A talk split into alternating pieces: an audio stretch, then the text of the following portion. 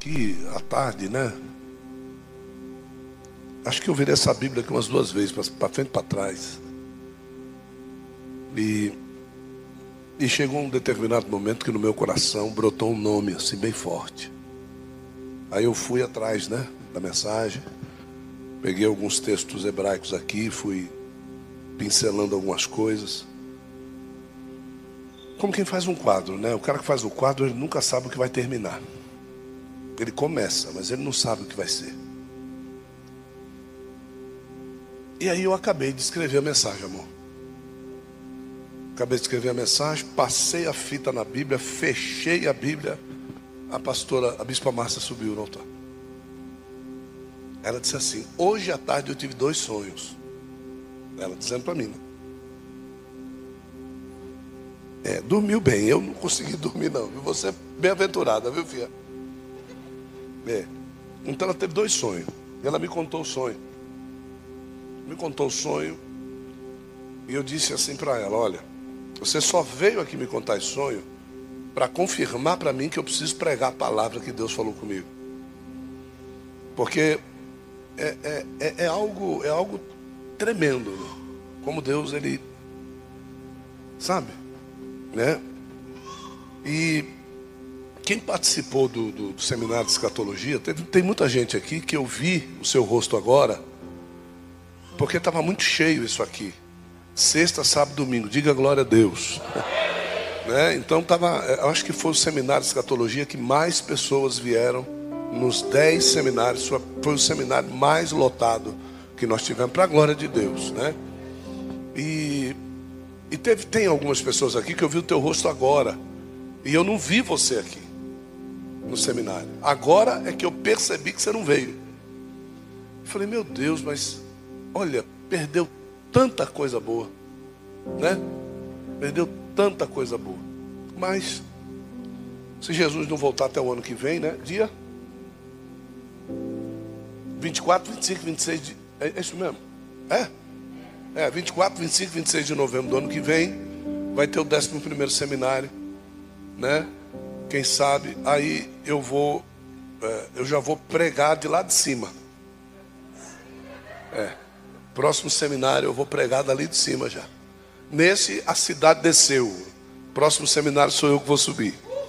Eu vou pregar, vou fazer um púlpito lá, vou pregar de lá. Vai ser uma benção. É, eu quero que você abra a Bíblia comigo no livro de Juízes. Livro de Juízes. É? Ó, nós amamos vocês, viu? Embora você ache que não, mas nós amamos muito sua vida. Você que está nos visitando, né? Você que está vindo aí pela primeira vez. Você que está pisando no arraial pela primeira vez. Você que está vendo essa bagunça santa toda. A igreja não é assim sempre não, viu irmão? É pior do que isso, tá? É, eu só tô avisando para você que tudo isso que você viu aqui, né? Essa bagunça aqui é, é, um décimo do que a gente faz aqui. É que é porque nós estamos cansados. Se a gente tivesse bem, tu ia ver o que é bagunça. É.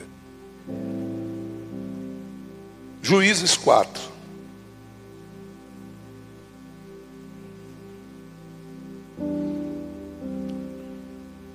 Irmão, estou sentindo Jesus aqui. Oh, aleluia. Aleluia.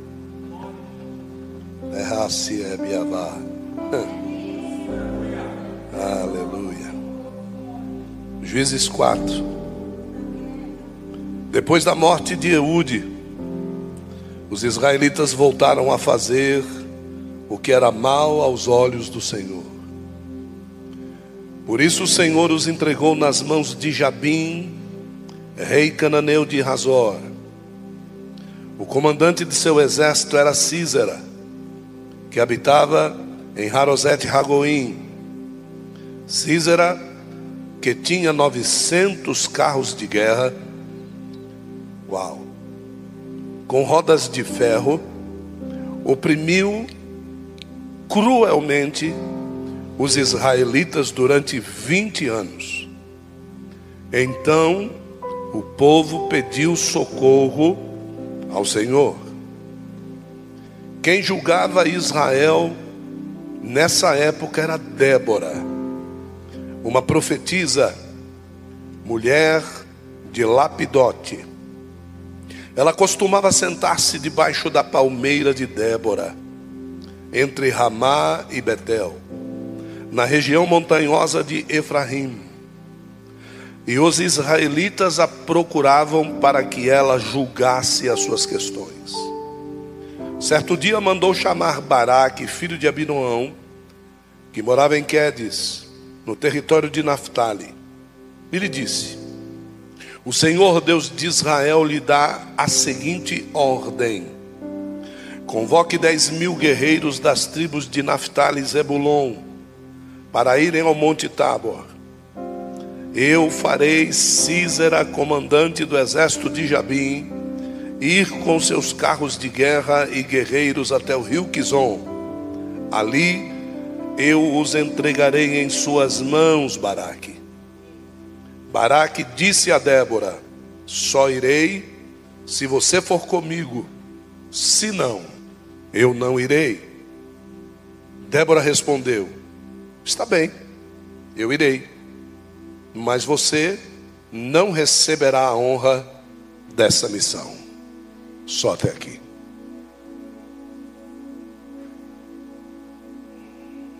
É.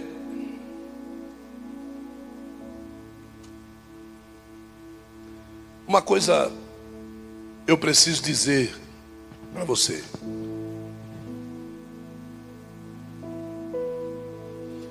Os crentes, irmão, eles precisam entender Todos precisam entender. E você que está nos visitando, você também pode entrar nesse barco nosso aqui hoje e entender também. Os crentes precisam entender uma coisa: Deus não é menino, viu? Não se usa Deus de chaveiro. Deus não está em adesivo. Deus não se manifesta por intermédio de camiseta. Deus não se manifesta por intermédio de bandeira. Não, não, não. O coração que balança a bandeira é que traz a presença de Deus. Não é a bandeira. Não é a bandeira.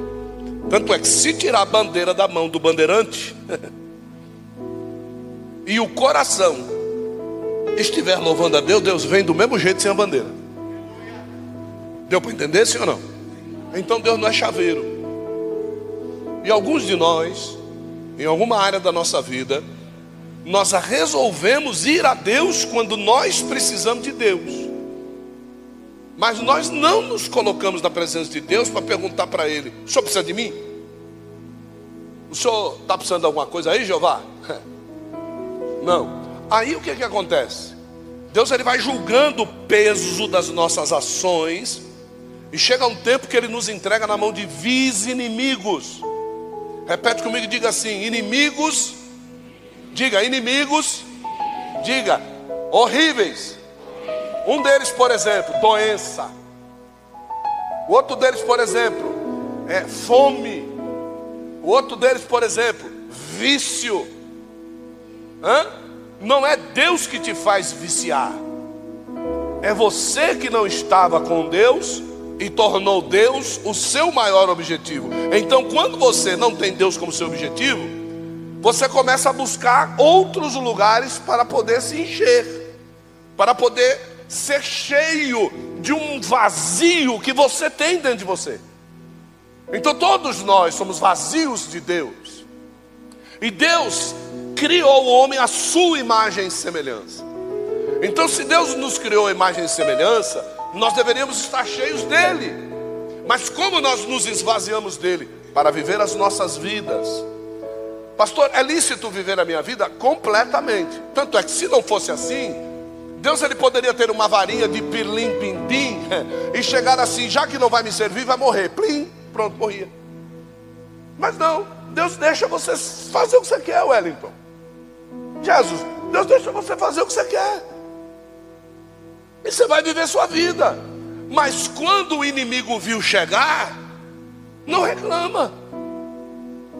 O meu problema é enquanto ele não chega, porque enquanto não chega esse momento de nos confrontar com a dor, de nos confrontar com a ignomínia, de nos confrontar com a má aventurança, de nos confrontar com um destino que nós não tínhamos projetado para nós, enquanto nada disso acontece, você simplesmente diz assim: não há Deus.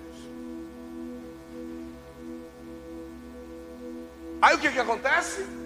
Deus pega Israel e coloca na mão de um capitão vil de um exército com 900 carros de guerra, e não eram pneus normais, eram rodas de ferro.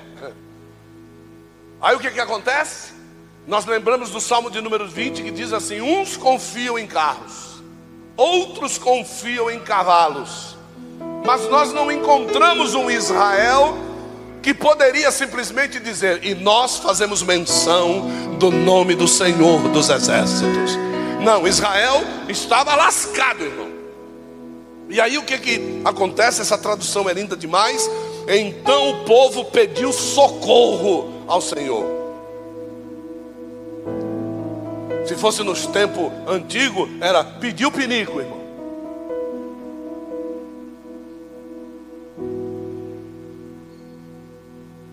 Porque aí a gente sabe gritar para Deus. Aí a gente sabe gritar para Deus. Porque os caras têm 900 carros. E o dimensionamento de Deus aqui é diz assim: chama 10 mil guerreiros. Então, para você ver que esses 900 carros, o que, de, o que Deus, o que Deus, Marcelo, pensou foi o seguinte: para 900 carros de guerra, eu preciso de no mínimo um exército de 10 mil para bater de frente e perder. Então Deus chega para Baraque e diz assim: Olha, pega as duas tribos capenga de Naftali e Zebulon. Então Deus já começou assim: Eu não vou precisar dos melhores guerreiros, pega os mais capenga que tem, Naftali e Zebulon. Pega 10 mil guerreiros, desce até o Monte Tabor. Quando você chegar no Monte Tabor, eu vou fazer, repete comigo assim, falou, eu vou fazer, repete. Então veja só, lembra da palavra inicial? Que se Deus mandar, não questione. Eu, eu não sei se você está entendendo o que Deus está querendo dizer para você. Olha o que, Deus diz: pega 10 mil guerreiros. É para questionar? Não. Vai até o Monte Tabor. É para questionar? Não. Escolhe as tribos de Zebulon e Naftali. É para questionar? Não. Tá? Então Deus está te dando a dica do que você tem que fazer. E vai até o Monte Tabor. É para questionar? Não. Aí ele diz assim: Eu vou levar Císera com os 900 carros, com todo o exército, até o Monte Tabor. Só que Deus não disse, Tom. Débora é profeta, irmão. Deus usou a boca daquela mulher e disse assim: Eu vou entregar eles na tua mão. Entregar na mão não é lutar. Entregar na mão é como se fizesse um pacote, entregasse o pacote, toma, está aqui. Eu vou entregar para você, cara, um despojo de 900 carros de guerra. Aquilo que você tem medo, eu vou colocar os carros de guerra na tua mão. Eu, eu, eu não sei se você, se você leu aqui comigo, porque eu li isso aí. Disse assim: ó, Eu farei Císera, comandante do exército de Jabim, ir com seus carros de guerra até o rio Quizon. Ali eu os entregarei na sua mão. Ele está dizendo assim: os despojos que você vai levar para casa são aqueles despojos que hoje para você não é despojo, hoje para você é medo. Hoje você tem medo daquilo que, se você me obedecer, eu vou entregar na tua mão como vitória. É isso que ele está dizendo, é o que Deus está dizendo aqui. Vocês entenderam isso ou não?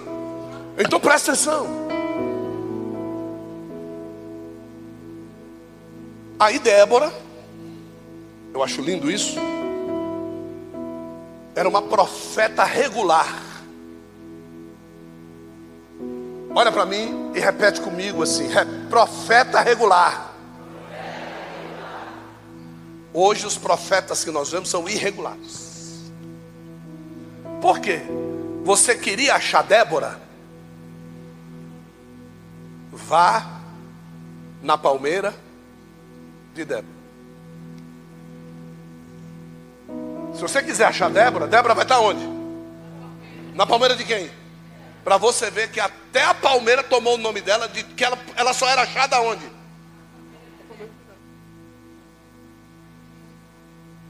A palmeira de Débora é um tipo do quê? Da igreja. Você quer achar Deus, Cristo, você vai para onde? E quando você chegar lá, o profeta vai estar sentado na cadeira. E pode esperar. Assim como o moço falou com Saul, assim sucederá quando Samuel se levantar para falar com você. Como é que foi que Samuel falou com Saul? Diga, sobe para cá. Diga, sobe para cá. Isso. A primeira coisa que o profeta tem que dizer para você, se for homem de Deus, é: tira os pés do chão. É a primeira, é a primeira coisa. Se continuar com o pé no chão, não vai adiantar a tua visita aqui. Então vamos fazer o seguinte, Saul. Tira o pé do chão. Vamos lá. Lucas Gil, vem cá. Você que diz que está com vergonha de usar bermuda. Fica aqui, fica aqui, não. Desce, desce, desce. desce. Isso, desce, desce, desce. Ó, presta atenção. Ah, eu não, eu não perco um, irmão. Olha, olha, olha só, olha lá. Já vê o profetinha junto. Ó. Isso. Olha lá, presta atenção, viu? Samuel está em cima de um sobrado de um alpendre, né? Está lá em cima do alpendre. Saul é Ronaldo, né? Saul, Ronaldo. Tipo assim, você conhece a padaria Jussara aqui embaixo? Conhece? Saul está lá na Jussara. Saul está lá na Jussara, junto com o moço, e o moço diz para ele: Rapaz, não vamos voltar para casa não, porque na cidade aí na frente tem um profeta, e tudo aquilo que o profeta diz Acontece. Aí Saúl diz para ele, cara, nós estamos lascados porque o dinheiro acabou. O dinheiro acabou, nós gastamos procurando as três jumentas do nosso pai que se perdeu. Nós já estamos alguns dias fora de casa, gastamos com comida, gastamos com hospedagem, gastamos com tudo. Aí o que, que acontece? O moço mete a mão no bolso, pega o, o cascainho que ele tinha lá e diz: chefe, está aqui, ó. Tome, tome aí, chefe. Tome aí o cascainho, né? Aí o moço pegou e pá, na mão de Saul e disse: vá lá Saul entrou pela cidade e perguntou: Onde é a casa do homem de Deus? Aí eles disseram: Samuel está logo ali. Acelere o passo, porque ele está indo ao monte para sacrificar. Todo profeta é conhecido no arraial que ele profetiza. Todo profeta é conhecido no arraial que ele profetiza. Então ele chega, Samuel está na beira do muro. Ele olha para Saul, né? Ele olha para Saul e ele diz assim: "Sobe para cá". Só que ele não falou nada. Ele só falou o quê? Sobe para cá. Olha só o que aconteceu. Suba o primeiro degrau. Pronto. Quando ele tirou o pé da terra, Saul recebe a notícia quanto às jumentas de teu pai, elas já se acharam. Não sei se você está entendendo. Foi só tirar o pé do chão. Quanto às jumentas de teu pai, elas já se acharam. Agora sobe para cá para me entregar o reinado de Israel na tua mão. Então presta atenção. Quanto mais você obedece a Deus sem questionar, mais Deus rapidamente entrega o rolo para que você possa ser abençoado. Quantos estão aqui comigo nessa noite e que vão receber da parte de Deus? Quantos vão receber da parte de Deus um mandamento de bênção e abertura de porta nessa nessa noite em nome de Jesus.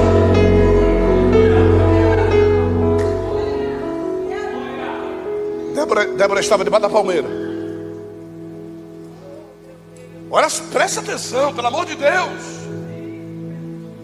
Não perde a fiação, a chave vai ser entregue, tu vai virar essa fechadura. Eu estou ouvindo barulho de porta enferrujada abrindo. Sobre que ela é céu, é Menderébia. Tem porta que está fechada há muito tempo. Hoje Deus vai abrir essa fechada. E ação é. Ouça, presta atenção. Aí eu, eu, eu vi, eu vi, eu vi. Todo mundo ia até Débora. Olha só. Olha que privilégio. Todo mundo ia até Débora. Débora. Oi, meu filho. Está aqui meu problema. Aí Débora pegava o problema. Ei, meu filho. Tu é jumento mesmo, né, irmão? Meu filho, faça isso, faça isso, faça isso. Mas profetiza só isso. É só isso, jumentinho de Deus. Não precisa fazer, diga assim, é só isso, irmão. Não tem tanto problema não. Diga, não tem tanto problema não. Diga, o jumento relincha. Diga, o jumento relincha. Viu? Mas ele não precisa ficar. Oh, não, era só ele fazer. Oh. Mas o jumento fica três horas relinchando. Não precisa tudo isso. Diga, não precisa tudo isso. Diga assim, não exagera. É só se aproximar da profeta, irmão. Mas a profeta chegava e dizia assim: é só isso. Faça. Aleluia. Jesus, eu estou sentindo o Senhor aqui. Olha, é só isso. Tá bom, é só isso, tá? Vou fazer, tá? Depois eu trago, depois eu trago. Vai. Aí chegou um dia que a profeta estava lá sentada. Deixa eu achar uma profeta aqui. Vem cá, Nayara. Sobe aqui. Ah, corra, corra, corra, Débora. Senta lá. Senta lá, Débora. Isso. Uma pose de profeta. Isso. Isso aí. Isso. Enruga o pescoço para tu ver a bolacha de Jeová. Tu vai ver o que é bom. Viu? Olha só. Tá lá, Débora. Aí. O anjo desce. Ó. Desceu. Débora. Débora. Oi, Senhor. Mande chamar Baraque. Senhor, faz tempo que Baraque não vem aqui. Débora, mande chamar Baraque. E avise para ele que eu estou dando a ele uma ordem. Não sei se você está entendendo. Hã? É uma ordem ordem se questiona.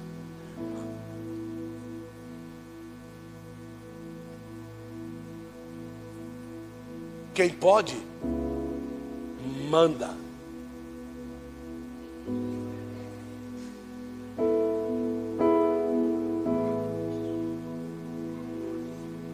Quem teme, obedece. Lá vem Baraque. Tudo bem, Débora? Senhor. A senhora mandou me chamar, foi? Não, jumento. Mandei ele chamar, não. Qual foi o recado que eu lhe mandei, rapaz? Ah, mandaram avisar que a senhora tinha mandado me chamar. Então como é que você pergunta para mim se você me chamou? Porque profeta é assim, irmão. Viu? Desculpa. Profeta, irmão, não tem papa. Profeta é boca de Deus na terra, não é boca da Xuxa, é boca de Deus na terra, viu? Profeta na terra é boca de Deus. Deus não tem tempo para perder com questionador. Deus manda a palavra, se obedecer, cumpre, se não obedecer, padece. E me reprove na Bíblia se tem teologia se tem doutorado, se tem mestrado, se vem aqui para me questionar, me reprove. Os profetas que foram questionar Deus, Deus virou eles no oito. Abacuque quis questionar Deus, terminou assim: ainda que a figueira não floresça e não haja fruto na vide, ainda que o produto do oliveira minta, ai, eu vou te louvar, eu vou te louvar. Antes estava questionando, Jó começou a questionar Deus. Deus chega no capítulo 38, chega para ele e diz assim: cala tua boca, agora eu falo, você me responde se você tiver condição de responder. Isso é Deus. Isso é Deus. Você acha que eu saí de onde eu saí, parei de ser quem eu era, porque eu pude questionar Deus? Você acha que eu ia dar tiro de 765 em Deus? O que, que eu ia fazer? Mata Deus na bala. A grande condição é, pois não, profeta.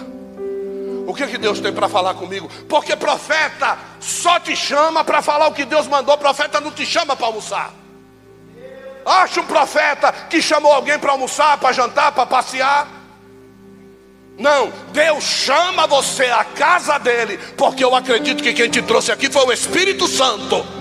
E se foi o Espírito Santo que te trouxe aqui, não é para você questionar, é para você receber o que Deus vai falar com você, fazer e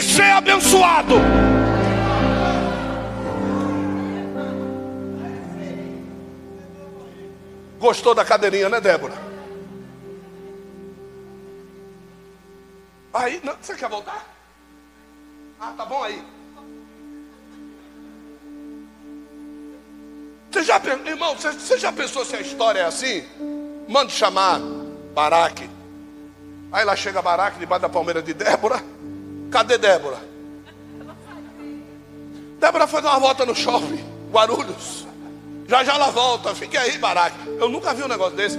Profeta que exige obediência, tem ele que ser o que primeiro? Profeta que exige posição, tem que estar ele aonde? Profeta que existe temor de Deus, tem que ser ele o quê?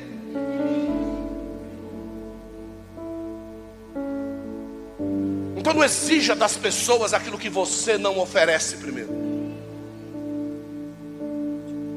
Ela chega para ele e diz assim: Deus mandou conta toda aquela história que eu já contei para vocês, que eu não vou ficar aqui nem pregador, aí que não tem o que falar e fica duas horas no mesmo lugar. Eu tenho muito o que falar. Aí veja só, o infeliz chega para ela e diz assim: só vou se você for. Por quê? Por quê? Olha só por quê. Porque eu nunca te vi sair debaixo da palmeira. Olha a situação e você nunca ouviu isso, você vai ouvir agora. Eu nunca te vi sair debaixo da palmeira. Tu me manda guerrear com o maior exército que tem, põe o meu pescoço à prova e tu fica sentado debaixo da palmeira? Não. Vai comigo. Se você confia naquilo que você está me dizendo, vai.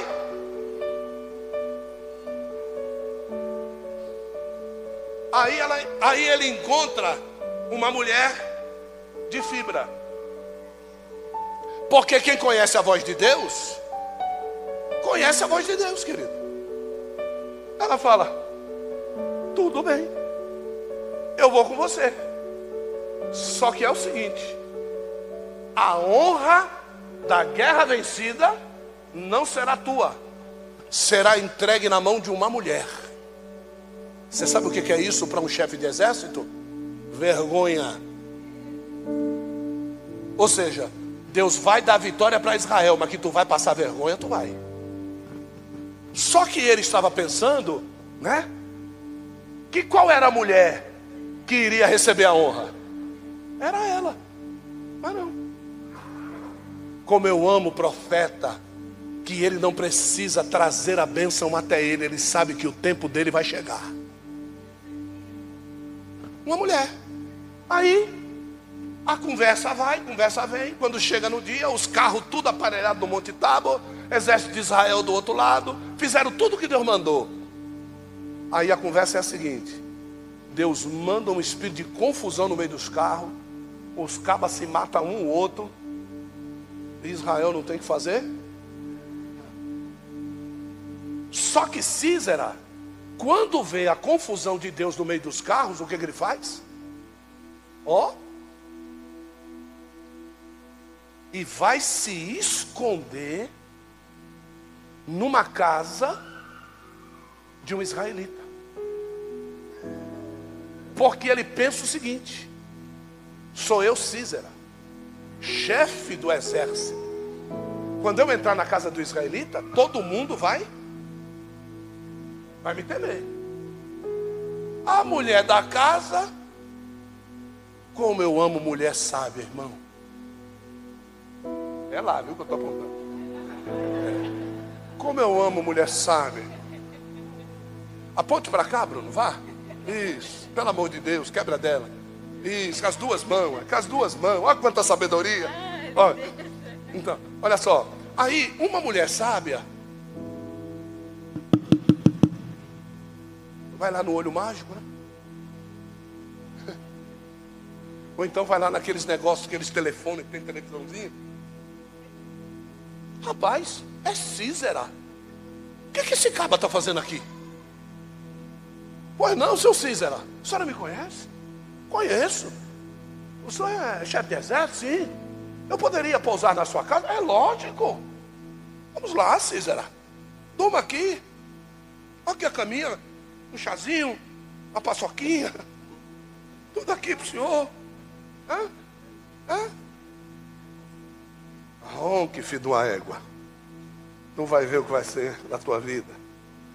Na hora que ela ouve o buchudo roncar, irmão, ela vai lá atrás, pega ali uma estaca, pega ali um martelão, já chega bem na testa do cara, já põe ali e diz: Eu não vou errar.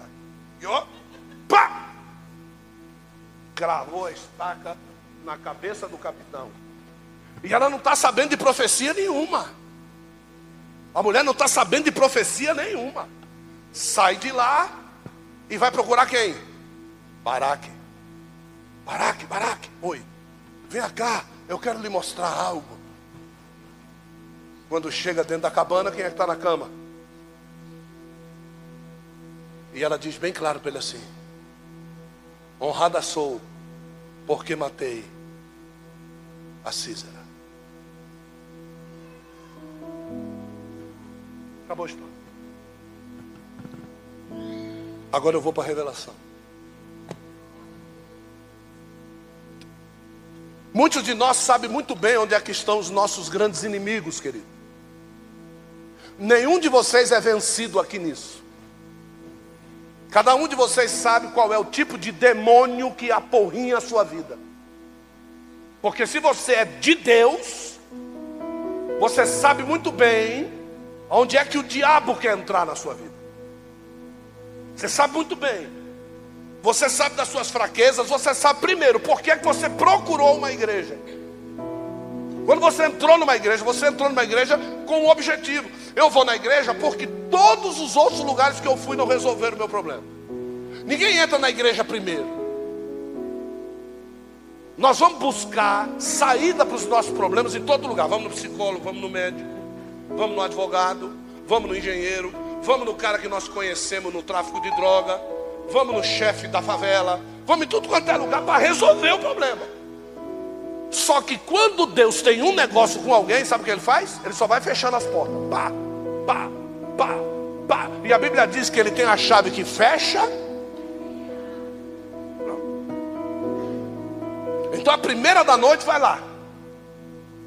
Então Deus sabe que quando você entrou aqui, Ele sabe muito bem qual é o teu problema, porque a porta que Ele fechou, só Ele pode abrir.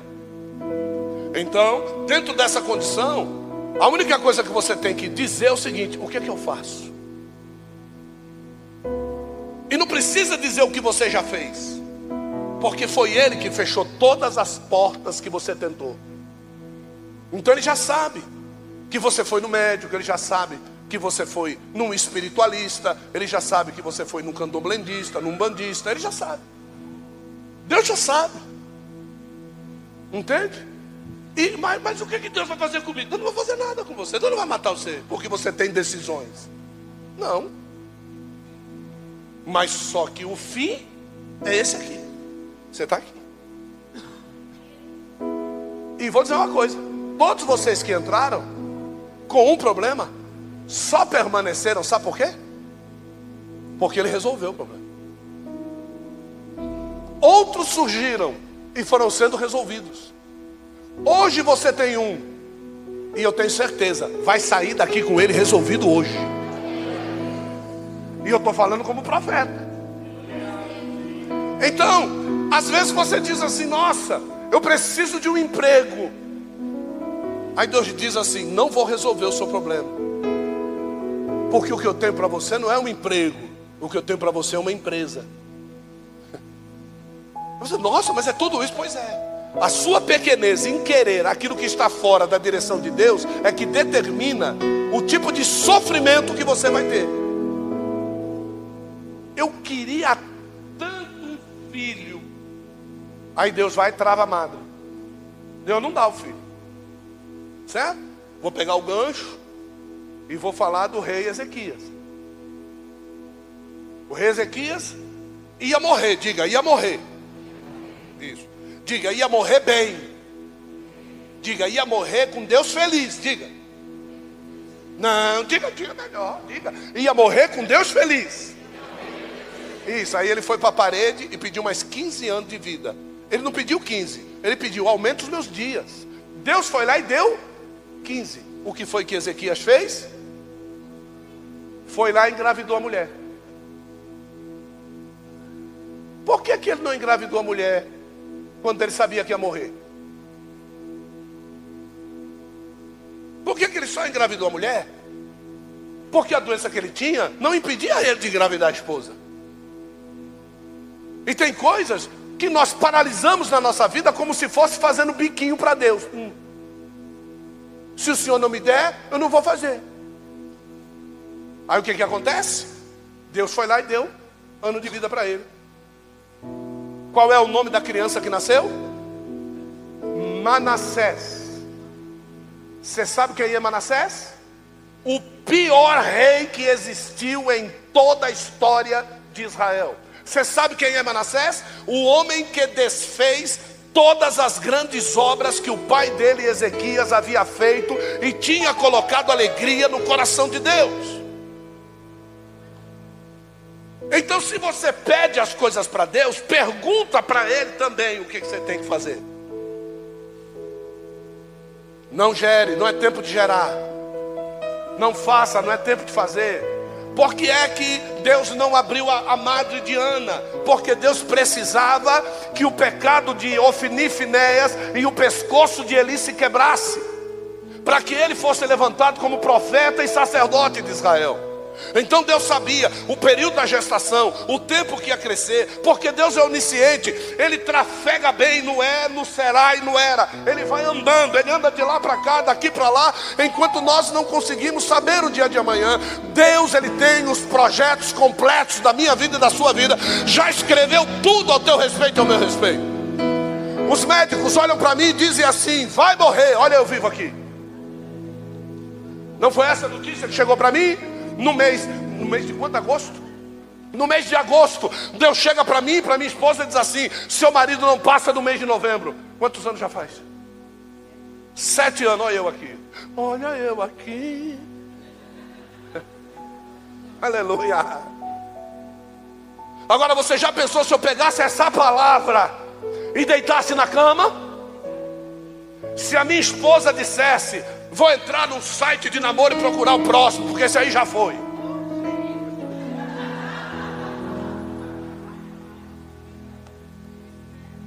Cruz credo. Depois tu ora para pedir revelação de algumas varoas que está por aí. Depois tu ora para pedir revelação de algumas varoas que está por aí. Se o meu marido morrer, é esse aqui que eu quero agora. É safada mesmo.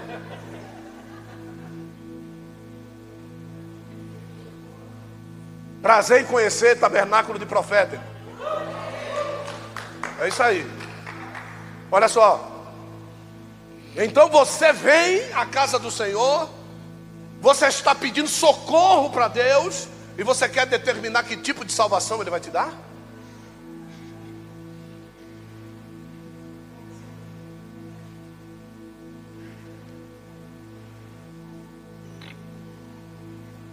Passa o helicóptero, de helicóptero eu não vou. Passa o barquinho, vou molhar meu terno Armani. Passa o jet ski? Não. Estou sem colete salva-vida. Morre. Aí vai para o inferno. Aí vai questionar Deus. Você não me mandou socorro? Como não? Eu mandei um helicóptero, mandei jet ski, mandei barquinho. Você que não quis nada do que eu mandei.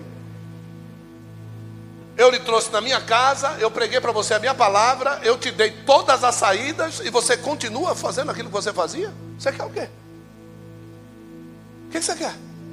Deus está falando com você, filho. Quando chegar no futuro, que você tiver enroscado com o rabo de saia endemoniado aí, ou com o rabo de saia endemoniado, uma mulher endemoniada lá na frente lá, e você vir fazer campanha para Deus, eu tenho certeza que Ele vai mandar uma mãozona bem grande. Dizer assim: Eu te dei aquilo que eu queria para você, que foi aquilo que Deus falou comigo. Viu? Deus falou isso comigo com relação a ela. Quando Deus falou assim: Olha, esta vai ser a tua esposa, eu disse: Eu não quero. Não gostei dela, canela fina, magrela, parecia um vare, uma vareta de sorvete. Não tinha nada de frente e nada de trás, irmão.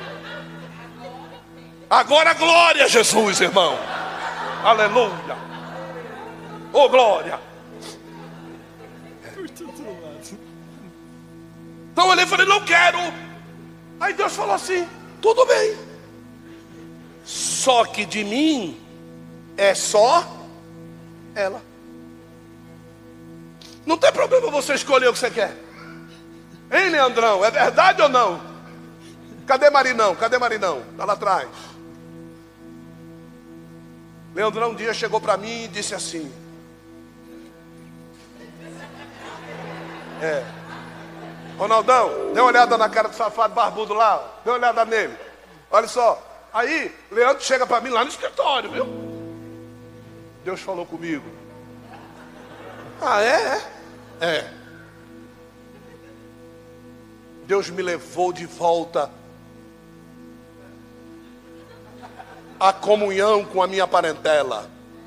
Eu falei, lá vem. Uma prima minha que eu não via faz tempo. Senti o clima. Eu falei, é? Ele falou, é. E eu vim aqui para comunicar ao Senhor. Ah, você veio o quê? Comunicar. Ah, já, já está, já, já é, já é então. Não precisa orar. Não, não, é comunicar.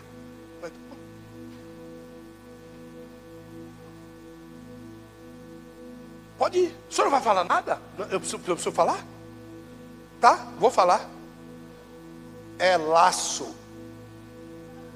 Só vem para te derrubar. Mais nada. Pode ir. Mas eu quero. Ah, irmão, eu gosto tanto quando Deus manda eu fazer assim, ó. E olhando com essa cara aqui, ó. Aí foi. Passou um tempo. Lá entra Leandro na igreja.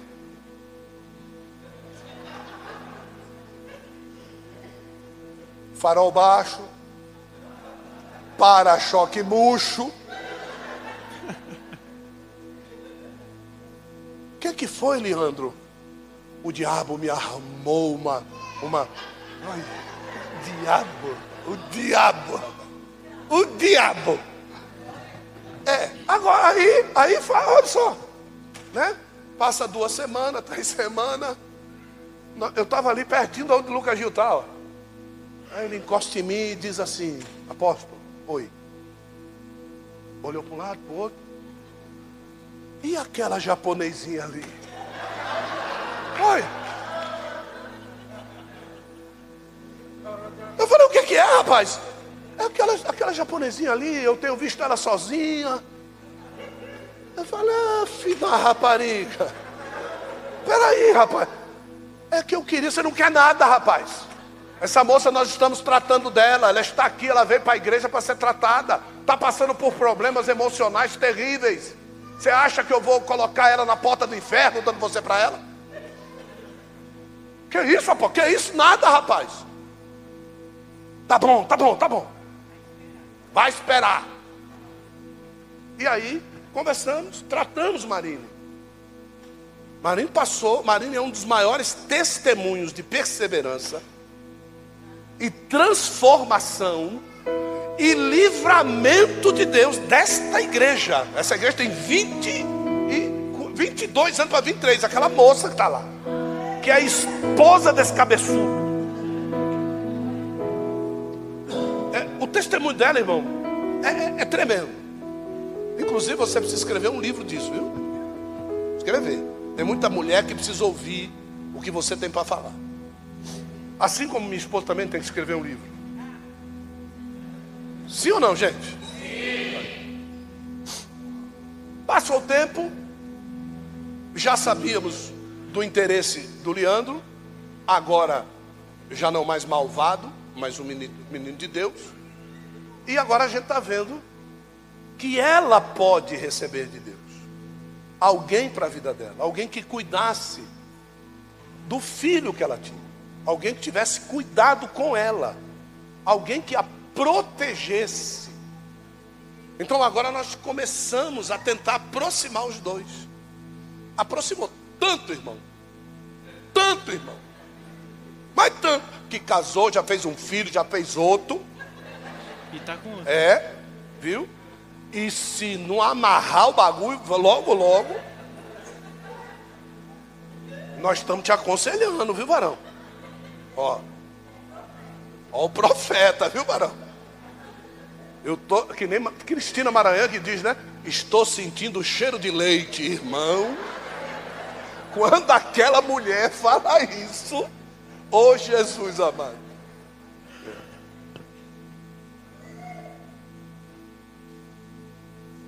Recebe direcionamento e faz o que quer, perderá a honra da vitória.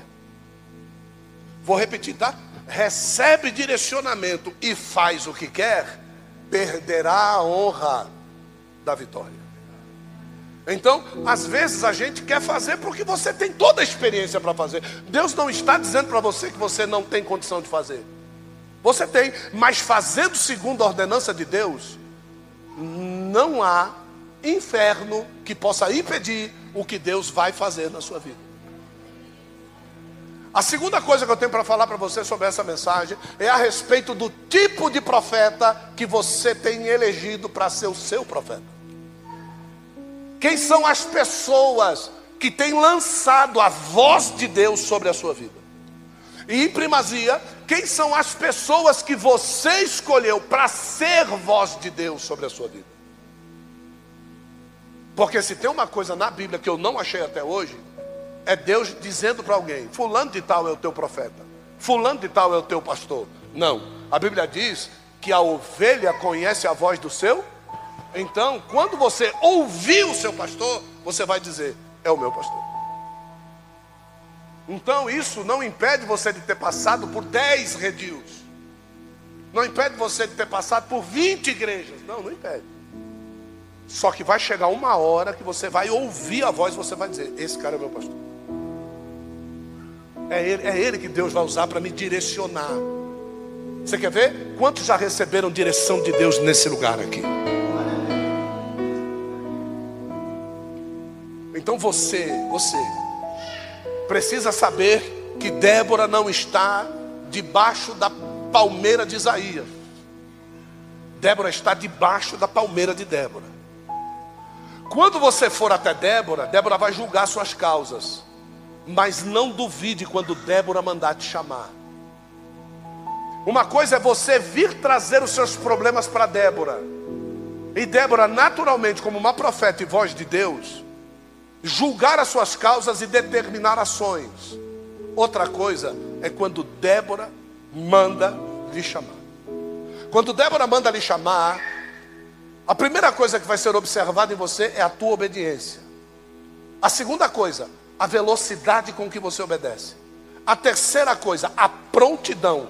Pois não, Débora e sabendo que ela é profeta de Deus e que julga Israel há tantos anos, há tantos anos e com tanta autoridade que até a palmeira tomou o nome dela, a primeira coisa que você tem que fazer é aquilo que Samuel fez. Quando Samuel ouviu a voz de Deus, o que foi que Eli mandou ele dizer? Fala, Senhor. Por quê? O teu servo. Então, essa resignação em ser menor do que o profeta vai trazer sobre a tua vida a unção da revelação que ele tem para colocar sobre a sua vida. Porque às vezes você vem para a igreja com um ar de arrogância. Deus não vai falar com você. Deus vai falar com a tua direita, a tua esquerda, atrás de você, na tua frente, mas com você. Você vai sair do mesmo jeito que você entrou. Do mesmo jeito. Já houve dias de nós irmos em igreja, eu me esconder atrás de coluna. E dizer para Deus assim: Eu quero ver se Ele vai falar comigo. Escondido, escondido, atrás da coluna. E o melhor de tudo, Deus pega e põe um pastor com 15% de visão para pregar. E eu sentado numa coluna lá, para lá na calçada. Aí o profeta de cima do altar ainda faz assim ainda. Olha. Assim, assim. Aí ele foi para um lado, não conseguiu ver, foi lá do outro lado. Aí chegou lá do outro lado, pôs a mãozinha no joelho aqui, ó. Esse senhor que está atrás da coluna, se eu não me engano, é um paletó verde. Você aí atrás da coluna, meu filho, fique de pé. Aí levanta um cagueta, pastor Robinho lá atrás e diz: É o Gilson. Aí ele fala: Ah, é você? É? Tome lapada, irmão. Tome lapada. Pá, pá, pá. E, e, e já estava. O paletó era verde. Quem estava verde agora era eu. Aí o que, que acontece? Depois que terminou, ele disse assim: E não terminou, não, tá? O que a igreja não pode ouvir e ver, você vai receber dentro do meu escritório. Então, depois do culto, no meu escritório, olhou para o Robinho e disse: Direcione eles para lá. Irmão, como apanhei. Só que tem que apanhar dizendo o quê? Sim, senhor. Sim, senhor.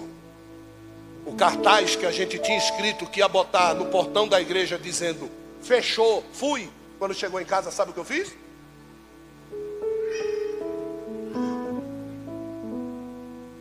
E por causa da obediência em receber a palavra, olha o que, que aconteceu.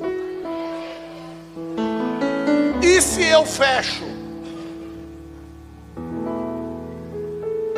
Entendeu? E se eu não vou até a palmeira de Débora? Porque profetas a gente conhecia um monte. Mas o seu profeta, primeiro, é o seu pastor. Ele é o seu profeta. Então eu fui no meu pastor. É nele que eu fui. Eu não fui em nenhum outro. É nele que eu fui. Teve dias, Nayara, dentro dessa igreja, com duas mil pessoas sentadas lá. O homem não foi no culto. Não foi no culto, presta atenção. Aí ele está na casa dele, só que não tinha esse negócio de celular, de internet, não tinha esse bagulho nada. Ele lá na casa dele, pastor Robinho ia pregar, me deu até uma oportunidade de cinco minutos, falei alguma coisa lá de Jesus. Aí o pastor começa a pregar. Quando o pastor começa a pregar, Vânia, toca o telefone do pastor no altar. Tocou o telefone do pastor, eu vi os olhos dele arregalar, né? Hã? Aí ele pegou o telefone, foi no Robinho, entregou o telefone para o Robinho, e eu vi o negão ficar branco. E aí, falei, meu Deus, está acontecendo alguma coisa. Aí ele cutucou o pregador, falou, só um minutinho. Aí ele pegou o telefone, botou o telefone no microfone. Quando ele botou o telefone do microfone, o Arlen, lá na casa dele, disse assim: Pai de sua igreja, eu não pude ir na igreja hoje, porque eu recebi a visita de dois anjos aqui na minha casa que estão aqui do meu lado. Eu estou de joelhos aqui e o Senhor me trouxe uma revelação do céu. Essa mulher que está vestida de blusa vermelha na quinta fileira, coluna central, porque na direita e na esquerda tem mais duas mulheres de blusa vermelha. Eu quero a da coluna central. Fique de pé, por favor. A mulher ficou de pé no telefone e não tinha negócio de televisão, não. Fique de pé, ela ficou de pé. Ela disse assim: esse menino que está do seu lado esquerdo, peça para ele pegar o exame que está dentro da sua bolsa. O menino foi lá, pegou o exame, levantou. E aí, quando o menino levantou, ele disse assim: Assim diz o Senhor: Quebro eu a maldição do câncer na sua vida e lhe dou cura, para que o nome do meu Deus seja glorificado. Plá! Desligou o telefone. Na semana seguinte, nós fomos. Quem estava dando testemunho? Cadê o câncer?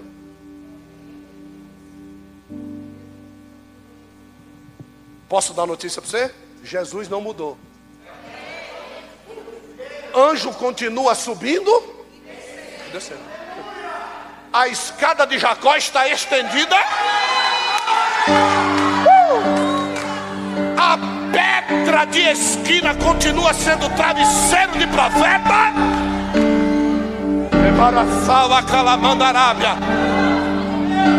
E a escada é Jesus.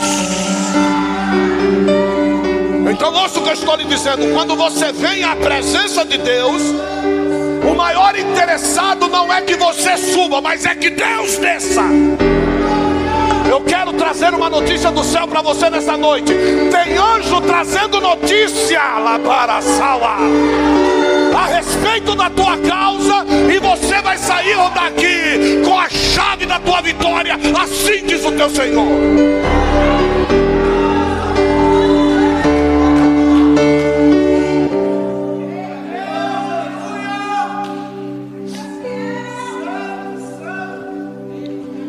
O que é que nós ouvimos falar de Císera mais? Nada. O que é que nós ouvimos falar de Baraque mais? Nada. E eu estou pregando sobre Débora até hoje. Você quer que a tua história continue como um testemunho? Ou você prefere que a tua história não seja conhecida por ninguém? Pergunta para a pessoa do seu lado quem é que lhe conhece a respeito daquilo que Deus faz e Deus fez na sua vida, a respeito das coisas e dos movimentos do sobe e desce de Deus. O que é que você tem para contar? Ah, eu tenho muita coisa para contar. Então, por favor, por favor, continue tendo coisas para contar e deixe de duvidar a respeito daquilo que Deus tem te ordenado nos últimos dias. Deus tem aberto porta para que você possa evidenciar a glória de Deus através da sua vida, rapaz.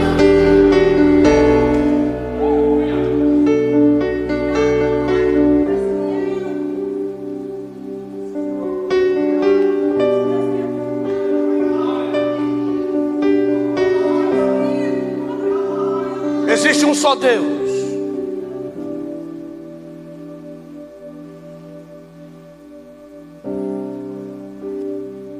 Faraó acreditava em dez.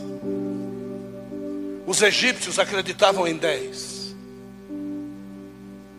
Quando Deus chama Moisés, Deus chamou Moisés. E aquilo que ele chama, diga, ele garante. Deus te chamou? Por isso que está inteiro até hoje. Porque se fosse pela vontade do sacripanta, já tinha se matado. Mas ele chamou. E ele? diga, Deus me chamou. Diga, Deus me garante. Você pode dizer isso de novo? Diga, Deus me chamou. Diga assim: Eu estou em cima da garantia de Deus. Quando você diz isso, sabe quem é que fica ouriçado? Satanás, irmão. Porque ele ouvindo isso, ele tem que pegar a bagagem dele, tem que deixar a sua vida. Diga assim: Deus me chamou. Eu estou firmado nas promessas dele. Diga assim: Deus me chamou para que o meu corpo seja templo do Espírito Santo. Diga isso. Isso, diga: Deus me chamou e aquele que começou a boa obra é fiel e poderoso para terminar a boa obra. Diga isso. Ele começou a boa obra na minha vida. Diga, diga, diga, diga. Ele começou a boa obra na minha vida. Ele vai terminar a boa obra na minha vida. O diabo não vai impedir que se cumpra sobre a minha vida nada daquilo que Deus ordenou. O diabo pensa que venceu, mas no final de tudo é o Senhor que arvorará sua bandeira. Ele arvorará sua bandeira de vitória na minha vida. E eu vou testemunhar por onde eu for Diga isso, eu vou testemunhar por onde eu for as grandes maravilhas que o Senhor tem feito na minha vida.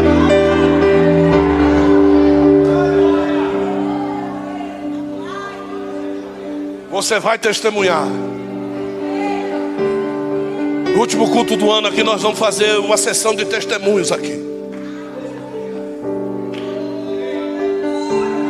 Pode contar. Quantos dias dá daqui até o último culto? Vem aí, meu amor, por favor. Vem aí que esse Refzibá vai trabalhar. Daqui até o último dia. Que último que dia que é o último dia? Dia 17? Não. Veja aí, veja aí, por favor. Volto, volto já. Depois você fala no meu ponto aqui. É. Aleluia. Você sabe o que eu acabei de fazer? 25. Hã? O que foi? Profetizou. Acabei de profetizar. E aí, quando você me vê com o negócio aqui, você vai dizer: ah, que fresco, fresco nada, profeta. Olha só. Mas aí eu não vou poder usar isso aí. Pergunta a mim, por quê? Porque vão dizer que alguém está dizendo a respeito da tua vida, e por isso eu estou lhe revelando através do ponto. Olha que satanás do, do inferno. A gente não pode nem ser chique. Que dia que vai ser? Falta 12 cultos. Quantos cultos falta? 12. Quantas portas tem na cidade?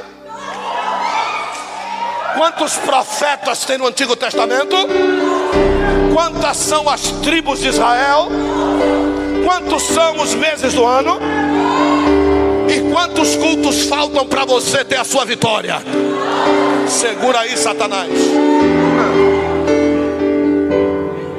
Olha só, 12. É profético. É profético o negócio. Oxe. 12 cultos para você contar o seu? 12 cultos. Apóstolo. Eu estou encalhado faz três anos.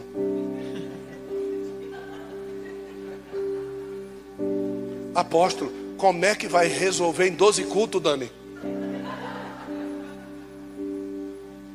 Bruninha, como é que vai resolver em 12 cultos, filha? Eu só preciso de uma palavra. Como é que vai resolver em 12 cultos, Bruna?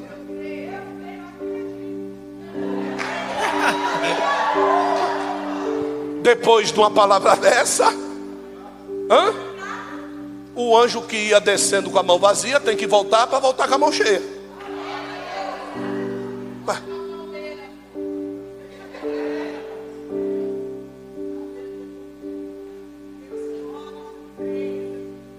A grande realidade, gente, eu vou terminar a mensagem. A grande realidade é a seguinte, e é o que Deus realmente falou forte ao meu coração a respeito do sonho que a Bispa Márcia teve.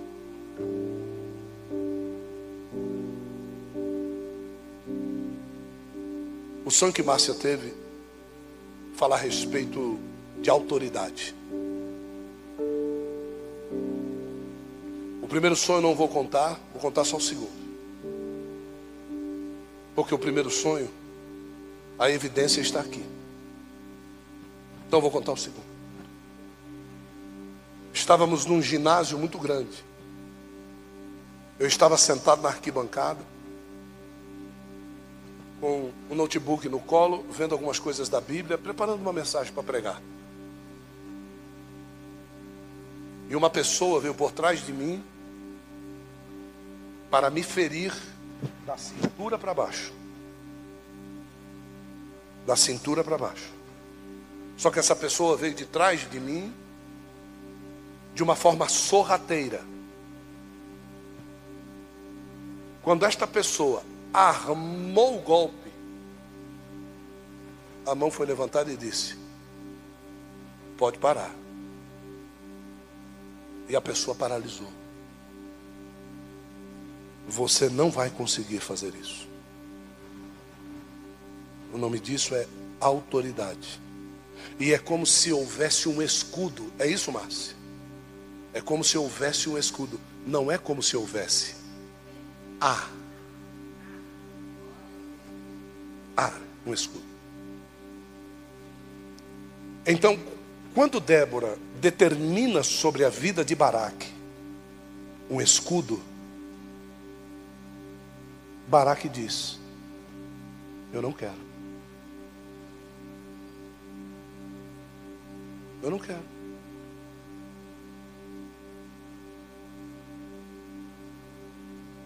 Quem somos nós para dizer o que querer ou não diante de Deus? quem somos nós para invalidar aquilo que Deus disse que vai acontecer? Então, você pode ter, querido, querida, meu amigo, minha amiga, meu irmão, minha irmã, você que está aí vendo, vai ver essa mensagem depois, está assistindo talvez agora. Presta atenção. O que eu quero dizer para você é o seguinte: que se tem uma pessoa que quer ver você dar certo, essa pessoa é Deus. Não tem outra pessoa. Então, quando alguém chegar com um conselho, e você verificar na vida desta pessoa idoneidade, caráter, prontidão em servir a Deus, unção de Deus e firmeza naquilo que está falando, obedeça sem titubear. Tem pessoas que estão passando por problemas, lhe é oferecido algo da parte de Deus, a pessoa ainda tem a petulância de dizer: Vamos orar. Então quer dizer que Deus, do terceiro céu, vence a potestade que está vencendo na sua vida, para que você esteja passando o problema que você está passando. Para que você esteja sofrendo o sofrimento que você está sofrendo. Deus desembainha uma espada lá em cima, manda um anjo descer com uma mensagem para você. Esse anjo entra na vida de uma pessoa, traz um oráculo que só você conhece o que você está passando, é revelado aquilo que você está passando, e ainda você diz: Vamos orar?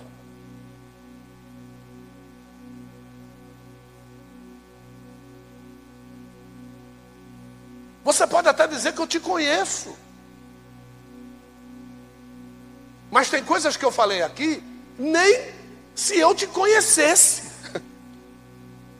eu poderia saber as coisas que você estava falando dentro do seu carro, dentro da sua casa. Como é que eu ia saber disso aí? Como é que Deus me vira uma mensagem de provérbios para Ezequias? Porque um servo dele pegou uma mensagem, é, é Deus dizendo para você, assim: olha, eu estou em lugares que você nunca vai imaginar que eu estou. Os meus ouvidos estão em toda a face da terra. A Bíblia diz isso. Não há nada encoberto na face da terra que não venha a ser revelado. Diz a Bíblia Sagrada. Você está duvidando do quê? Não, mas é que é que você não sabe. Eu já estou enredando, tá nada. Não tem Deus mais poderoso do que o Deus Jeová. E que haja visto, envia um filho para morrer na cruz para nos dar salvação, para nos livrar da ira dele mesmo, para que nós venhamos a ter uma vida eterna com ele. E aí a gente se digna a servir outros deuses.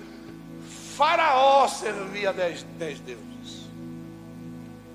Aí Manuel disse assim: rapaz, o cara não perdeu o fio da meada. Eu pensei que ele tinha se perdido, ele não se perdeu. Não, olha. Aí ele chama Moisés na barriga da mãe. Ele manda colocar Moisés num barco. E o barquinho vai no rio Nilo. Só que o problema, irmão, é que o barquinho está subindo no rio Nilo contra a correnteza.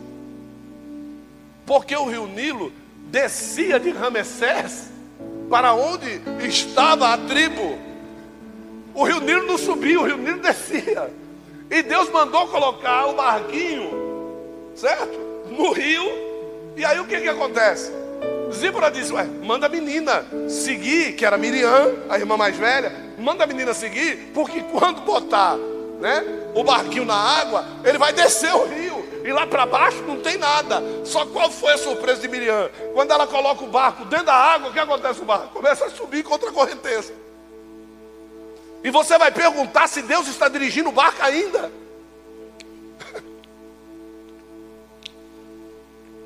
Você sabe por que, que a filha de Faraó se encantou com o menino? Porque o barco estava subindo.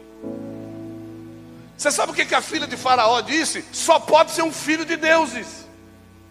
Por isso que ela pegou Moisés para ela. E quando ela contou, por isso que Faraó autorizou. Não é? que, que Moisés adentrasse a família. Porque para subir o rio em correnteza contrária, só podia ser o quê? Um filho de deuses. Quando Sadraque, Mesaque e Abednego estão dentro da fornalha, quando Nabucodonosor olha para dentro da, da, da fornalha e, e, ele olha lá para dentro, o que, que ele vê? Eu estou vendo quatro homens que parecem filho do quê? De Deus. Então, esse menino cresce agora conhecendo os dez deuses.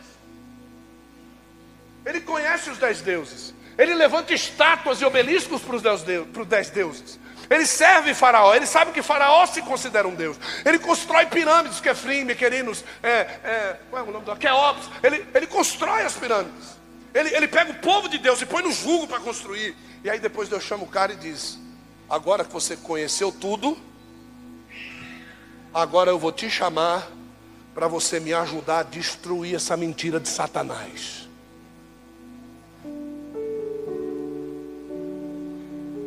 Então agora você sabe por que você passou o que você passou. Você sabe por que você andou pelo caminho que você andou. Você sabe por que é que você passou pelos lugares que você passou. Porque Deus queria que você conhecesse as artimanhas de Satanás em cada um dos lugares, para quando ele te levantar, ele te levantar como poderoso que ele é, um instrumento para derribar as artimanhas e as teias do diabo. Por isso que ele te chamou. Por isso que ele me chamou. Quando pessoas têm dificuldade com droga, as pessoas dizem assim: vai lá no tabernáculo. Quando as pessoas têm dificuldade com crime organizado, diz: vai lá no tabernáculo. Quando as pessoas têm dificuldade com vício, vai lá no tabernáculo. Porque eles sabem a experiência que nós tivemos quando nós estávamos na mão de Satanás. E Deus nos torneia, nos forma um instrumento para bater de frente com essas hostes mesmo. Porque Deus sabe de onde Ele nos tirou. Deus sabe de onde Ele te tirou. Posso ouvir um amém? Então agora pensa de onde Ele te tirou e pensa que você não está fazendo nada contra aquilo que Ele te tirou. E veja quem é que está em dívida: se é o céu que está em dívida com você, ou é você que está em dívida com o céu. Tu não era nada, Deus te deu tudo. E você sabe como é que é os negócios do diabo? O diabo dá hoje e amanhã ele toma. Que é para você voltar lá e fazer mais. Quantas vezes Deus pediu alguma coisa para você aqui? Ó, oh, você tem que fazer isso aqui para Deus te abençoar. Nunca. Levante a mão alguém aqui que é membro do ministério, participa daqui, que Deus falou do altar para você. Você tem que fazer isso aqui, isso aqui, isso aqui para Deus te abençoar. Se Deus tiver que falar com você, Ele vai falar no seu coração. Não foi isso que aconteceu com você? Ou Deus usou um profeta para mandar você dizimar 20%? Porque às vezes você ouve isso e diz: aia, aia, aia, aia nada. Deus falou no coração dele. Agora vá ver quem ele é hoje. Vá ver se ele continua como empregado ou hoje ele é patrão. Vá ver. E aí você vai reclamar: poxa, o cara ó, o cara ó, o cara tem, o cara isso. Só que é o seguinte. Chega uma hora que ele chega de Deus e recebe e diz: Pode parar, porque agora sou eu. Aí Deus vai lá e começa a derramar, derramar, derramar, derramar, derramar, derramar. E o zoiudão, como é que ele tem ou não tenho? Como é que ele tem ou não tenho? Como é que ele tem ou não tenho? Porque nem o teu dízimo correto você dá. Por isso você não tem.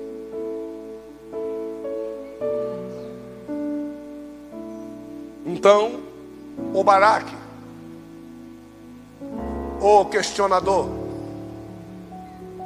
o medrosão. É com você que Deus está falando. Com você que acha que as pessoas querem o que é teu. Enquanto for teu, as pessoas vão querer mesmo. Eu quero ver elas quererem alguma coisa tua o dia que não for mais tu, o dia que for de Deus. Eu quero ver elas tocarem naquilo que não é mais teu, é de Deus. Eu quero ver elas tocar.